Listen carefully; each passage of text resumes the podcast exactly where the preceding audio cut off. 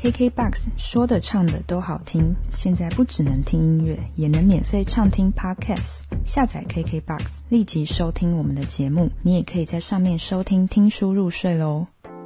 嗨，我是宁，今天我们要进入原子习惯的下集，也就是第三集的部分喽。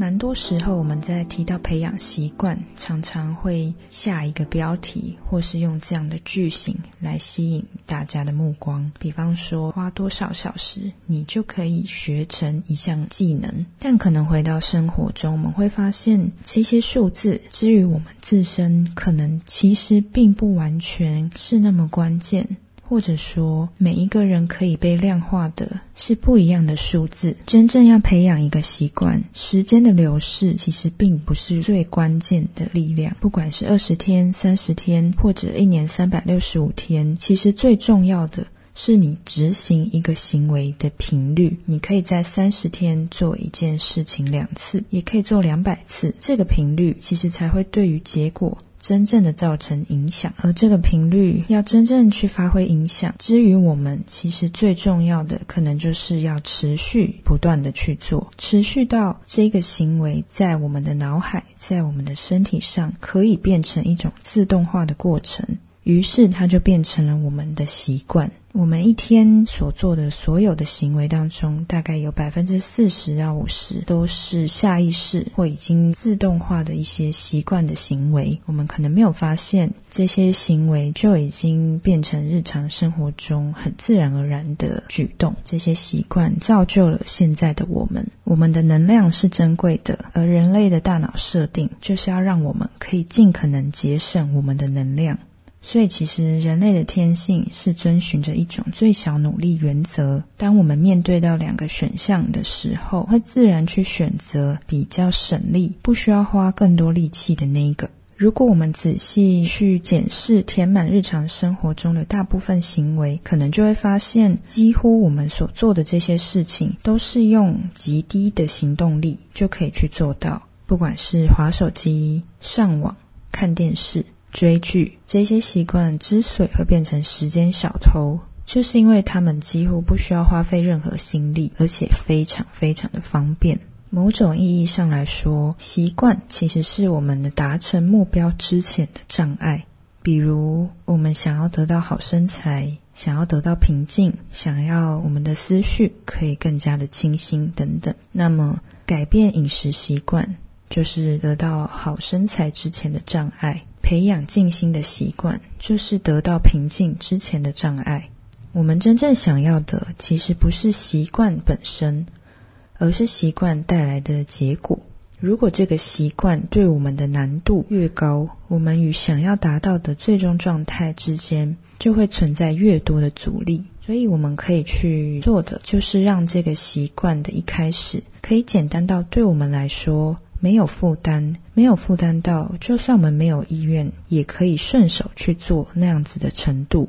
让这个习惯一点一滴的渗透到我们日常生活中。另一方面来说，我们可以做的也是为这样的习惯去创造出一个可以让正确的事情，让一个想要培养的习惯尽可能发生，越轻而易举越好的环境。想象一下，如果我们生活在一个经过我们自己设计。而可以让这些习惯越自然而然发生的环境里，这每一个小小的改变累积起来，那样的影响对我们会有多么大的改变？所以，我们的课题就是如何去设计一个可以让我们想要培养的习惯变得容易的世界。我们可以重新设计自己的生活，让最重要的事情做起来最简单，把环境准备好，让未来的每一个行动变得容易执行。就是很重要的第一步。接下来提到的，则是两分钟法则，帮助我们可以停止拖延。习惯真正的影响。远超乎我们的想象，它可能在短时间内我们不会去看到有什么剧烈的变化，但可能在数年、数十年之后，那样的差距是现在无法去度量、无法去想象的。习惯就像是上高速公路以前的匝道，把我们引导到一条路上，在我们还没来得及反应之前，其实就已经快速的往下一个行为驶去，而且没有办法立刻下交流道。对我们来说，比起开始做一件不一样、不习惯的事，继续做原本就正在做。原本就很习以为常的事情比较容易，比如说明明是一部烂片，却还是坐着看了两小时；明明肚子很饱，却还是一直塞零食。本来只是想要看手机一下，结果一个小时过去了，我们还是紧盯着手机。不假思索的习惯，往往就是以这种方式影响着我们在思考时所做的选择。这些小选择可能就是决定性的瞬间，不管是决定要自己煮，或者是要叫外卖；决定要自己开车，或者是搭车；决定要开始工作，或者是拿起平板追剧，都是一个个的岔路。决定性瞬间为我们未来的自己提供了选项。我们受习惯引导我们去的地方所限，因此掌握一整天的决定性瞬间其实很重要。每天都是由许多瞬间累积而成，而真正决定我们走的道路的，其实只有几个习惯性的选择。这些小选择累积堆叠，每一个都设定了轨道，决定我们会如何运用接下来的一段时间。所以，习惯其实是一个起点，它不会是一个终点。但当我们决定了我们的起点，就会影响我们去的终点在哪里。而所谓的两分钟法则是这样的：我们在面对一个新的习惯，会觉得非常有压力，非常的不习惯。但如果我们可以将一个新的习惯拆解成小小的任务，就可以在生活中自然而然的开始去执行。以下有一些举例，比方说，把每晚就寝前阅读的习惯拆成一两分钟的时间读一页这样的动作。花时间做三十分钟的瑜伽，变成拿出瑜伽垫；将跑步变成穿上跑鞋，系上鞋带。这里的重点就是让一个新的习惯有一个很好、很容易的开始。而这就是一个强而有力的策略，因为我们一旦开始要继续做下去，就相对比较容易，不应该让我们自己觉得是一项非常困难的挑战而退缩。所以，我们越是把一个过程的开头让它像一个仪式的仪式化，我们越有可能进入。可以去完成一件大事所需的高度专注状态，先把它标准化，就可以渐渐的让这个习惯最佳化。可以如何让我们的习惯自动化，从此就不假思索便能执行？首先，我们可能要先来理解跟面对身为人所拥有的人性。就生物发展史来说，身为动物的我们，总是把焦点放在当下或非常近的未来。我们活在个立即回馈的环境里，在潜意识里总是期待我们的行为能够马上带来明确的结果。想象自己是漫步于非洲大草原上的动物，我们一直想着要捕猎什么，在哪里睡觉，或者如何躲避猎食者。攸关生死，当下就是关键。然而，回到我们的人类身份，生活在现代社会里。对照惊喜，我们会发现，其实现在我们所做的许多选择，并不会马上带来好处或立刻的效果。今天的运动并不会立刻反映在身体的线条或体重上。现在开始储蓄，也不会立刻发现储蓄之于我们生活有什么明显的改善。现代人所活着的是延迟回馈的环境，可能要努力很多年之后，我们的行为才会带来我们想要的报酬。而人类的大脑里，并没有为延迟回馈的环境演化。我们的祖先整天都在回应生死攸关的威胁，确保有下一餐的食物，设法在风雨中找到遮蔽处。因此，把立即的满足看得很重，也是理所当然的。当下都来不及了，我们怎么可能还去顾及遥远的未来？而生活在立即回馈的环境中几千代之后，我们的大脑演化为喜欢快速报酬胜过长远的报酬。比起未来。更看重当下，因为这种倾向是有助于我们保命，通常对我们是有益的。因此，明知道抽烟会增加离肺癌的风险，却还是要抽；明知道过度饮食会增加肥胖或一些慢性病的风险，还是忍不住要大吃；明知道不安全性行为可能让自己染上性病，却还是要做。之所以会这么做，就要来看我们的大脑是如何决定奖赏的优先顺序。于是我们会发现。吸烟可能是在多年以后才使我们致命，但现在就可以降低当下的压力。而过度饮食长期来说对身体有害，可是当下吃起来就是很爽，当下立即的愉悦就是我们选择的原因。相对来说，我们认知的好习惯通常都是相反的。我们在做这些习惯的当下，往往不那么享受，也不知道要坚持多久才可以去看见我们想象中美好的结果。而法国经济学家弗雷德里克就提供了一个清楚的解释：当立即的结果让人喜欢，往往之后的结果就会带来灾难。换句话说，好习惯的代价在当下，而坏习惯的代价在未来，就看我们。要怎么去选择？对于大脑重复或避免某些行为的原因，有了更全面的认知之后，就可以来更新我们自己行为改变的一些基本原则。就是这种大脑的设定，多数人会花费所有的时间追求立刻。当下快速的满足，而较少的人会选择延迟满足的路。所以，如果你愿意等候奖赏，说不定你得到的报酬就会比较大。几乎每一个领域的成功，都需要你为了未来的报酬，忽略立即的奖赏。关键的问题就来了：大多数的人都知道延迟满足是有智慧的做法。但在做决定的时候，往往我们不会这样考虑，因为这就是人性可以去做的，就是顺着人性的常理去做，训练自己延迟满足。在延迟满足的过程当中，依然有一些立即的满足。要维持一项习惯的关键重点，就是要让我们有所回馈。有那种成功的感觉，就算只是小小的，可以感觉到发生在我们自己身上的累积，我们就会因为发现这些努力是值得的，而愿意继续去做。理想的情况下，好习惯的奖赏就是那个习惯本身，但真实情况是。除非这个习惯提供了你一些好处，不然往往我们是感觉不出来它是值得的。而一开始，我们需要一个维持轨道的理由，就是让自己有一些立即的奖赏，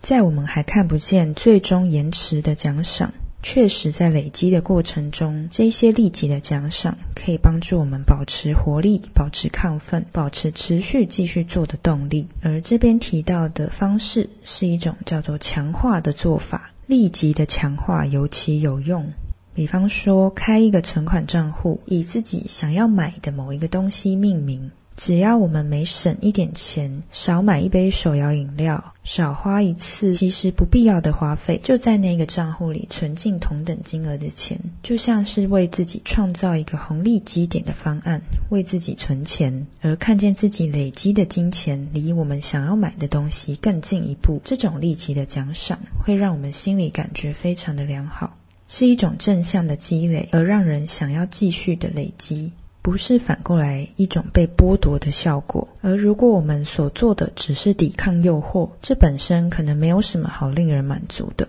所以，我们让这种无所作为变得让人满足之后，我们才会开始有动力。而我们选择的这种短期的奖赏，同时也要能够强化我们在第一集提到的对于自己的一种身份认同。它必须要是一种相辅相成的方式，比方说。如果我们想要运动健身，却选择用吃冰淇淋、吃甜点来奖励运动完的自己的话，有可能就抵触了自己对自己的认同。我们也可以选择用按摩来当做奖赏，同时既享受又符合了我们照顾身体的目标。这么一来，短期的奖赏。就与我们想要成为一个健康健身的人，长期的愿景是一致的。当我们有比较好的心情，也有比较多的能量，内在的奖赏累积，就不会一直忙于要去追求其他的奖赏。认同了自己，这本身就形成了一个强化物。会这么做，就是因为我们相信自己可以成为，所以做的过程当中感觉良好，就可以让习惯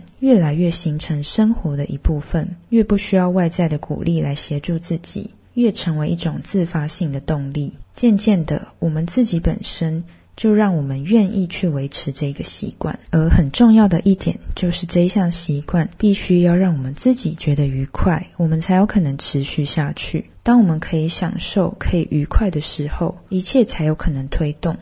前面提到，如果我们在培养习惯的过程中无法立竿见影，过程很容易就心灰意冷，容易半途而废。在培养的过程中，我们也可以试着让这个累积是用我们具体可以看见的方式去看见自己正在做的这个行为。在书里提到，很多人会使用回纹针这样子的手法来帮助自己培养习惯，比如在桌上放两个罐子。其中一个放满了回纹针，而今天玉帝想要去做的事情，每当完成一件，每当打完一通电话，写完一篇文章，做完一件家事等等的，每完成一项，就把一个回纹针放到另一个空罐里，在这个过程中，就可以明显的、具体的去看见自己。一件一件完成的事情越来越多，因为没有透过具体的东西，我们很难去计算，也很难感受到自己，有时候也很难去肯定自己的作为。可是透过这些象征、这些小小的方式去完成代办事项，或完成自己对自己的承诺。这就会是一个正向的循环，正向的激励，帮助我们日复一日的去完成每天想要完成的事情。再回到原子习惯这样的过程，我们透过具体可以看见的方式，像是盖章几点的概念，来鼓励自己。透过这些当下可以看见的小小的奖励，鼓舞自己，渐渐的帮助我们在每天可以自然而然的加入一点一滴新的习惯。最难的在于那个开始，而如果我们让这个开始的前置是融入我们原本的生活习惯的话，我们就不会那么觉得突兀而感到抗拒。最重要的也是帮助我们去了解自己原本的习惯，自己是个什么样的人，为什么想要摆脱一些坏习惯，在认识自己是什么样的人的过程中。我们把这些过程拆解分析，即便一时之间我们还没有办法立刻改变自己，光是能够更认识自己，本身就是一件很重要也很可贵的事。因为在分析的过程中，其实就会去看见血淋淋的自己，血淋淋本身也不是一个重点。去摊开这些我们认为的坏习惯，我们认为很赤裸、很不堪的状态，最重要的也只是让我们可以去诚实的看见自己的一个现况，而唯有我们去看见，也才可以。开始知道我们可以怎么样去改变。以我来说，或许就可以分享我开始录制 podcast 这样子的一件事情。对我来说，我觉得阅读一本书，如果只是读完，过一阵子就忘记自己看了什么，其实是一件很可惜的事。而过去我也不是一个擅长表达，其实到现在我也不是一个擅长表达。很多时候，我常常是在倾听，很少去说出自己的一些想法。观点透过阅读，让我发现，看完书如果可以去整理一些笔记，整理一些我认为想记下来的重点，在之后想到这本书，我更可以知道我看完之后我有什么样的收获，它就不再只是一本。看过就忘的书，更进一步，我把这些笔记重点透过说的方式录下来，分享给更多人的时候，就变得更加有意义。本来也不是一个多么远大的目标，而是在做的过程当中，发现透过自己想要去累积、想要去整理自己的方式，带动了我去练习表达。不知不觉就让自己又看见了更多的可能性。我觉得培养这些习惯，对我们来说，其实就是在帮自己己打开一扇一扇的门或者是窗。那些新的可能性，那些门跟窗，都是我们为自己选择去打开的。没有任何人可以逼迫你，而最关键的就是在于，因为你想这么做。你心里其实有一个你想要去的方向，即便你还没有办法很明确、很具体的去说那是一个什么样的方向，或者是你想要成为的是一个什么样的人。可是透过各式各样的方式去梳理、去整理的时候，你心里一定是有一个轮廓的，而这个轮廓就可以透过我们跟自己对话或写日记。或是任何任何你想到你可以去做的方式，透过整理之后，你因为想做，所以你就会位于这个想要成为的方向，去找到一个一个的步骤，甚至你会自然而然的往那个方向一步一步的迈进。很多时候，那些恐惧、那些困难，来自于我们的预设。当然，实际上执行的过程中，确实也会遇到各式各样的困难。甚至在我录 podcast 的过程中，我也依然会遇到很多的困难，或者也会发现这件事情并不容易，可能也会被一些人批评，或者很多人不予置评等等。但更重要的是，在我去做的过程中。我也发现自己的成长，发现自己可以去调整的方向。而感谢的是，这些分享确确实实的，我在跟自己整理的过程中，也确实帮助到了一些朋友、一些人。而这也激励了我，也让我想要做得更好。最重要的是，不管我现在还有多大进步的空间，我发现对我自己来说，最可贵的仍然是持续去做这件事。不论我们现在的状态如何，当我们愿意持续去做一件事情，其实我们可以想象，我们离我们的理想，不论它多远，可是它一定会到达的，因为你没有放弃，因为你持续。所以在这边就把我自己的故事，还有我整理《原子习惯》这本书的一些截取的片段，分享给大家。我没有去选择太多像书里面可能提到的一些公式。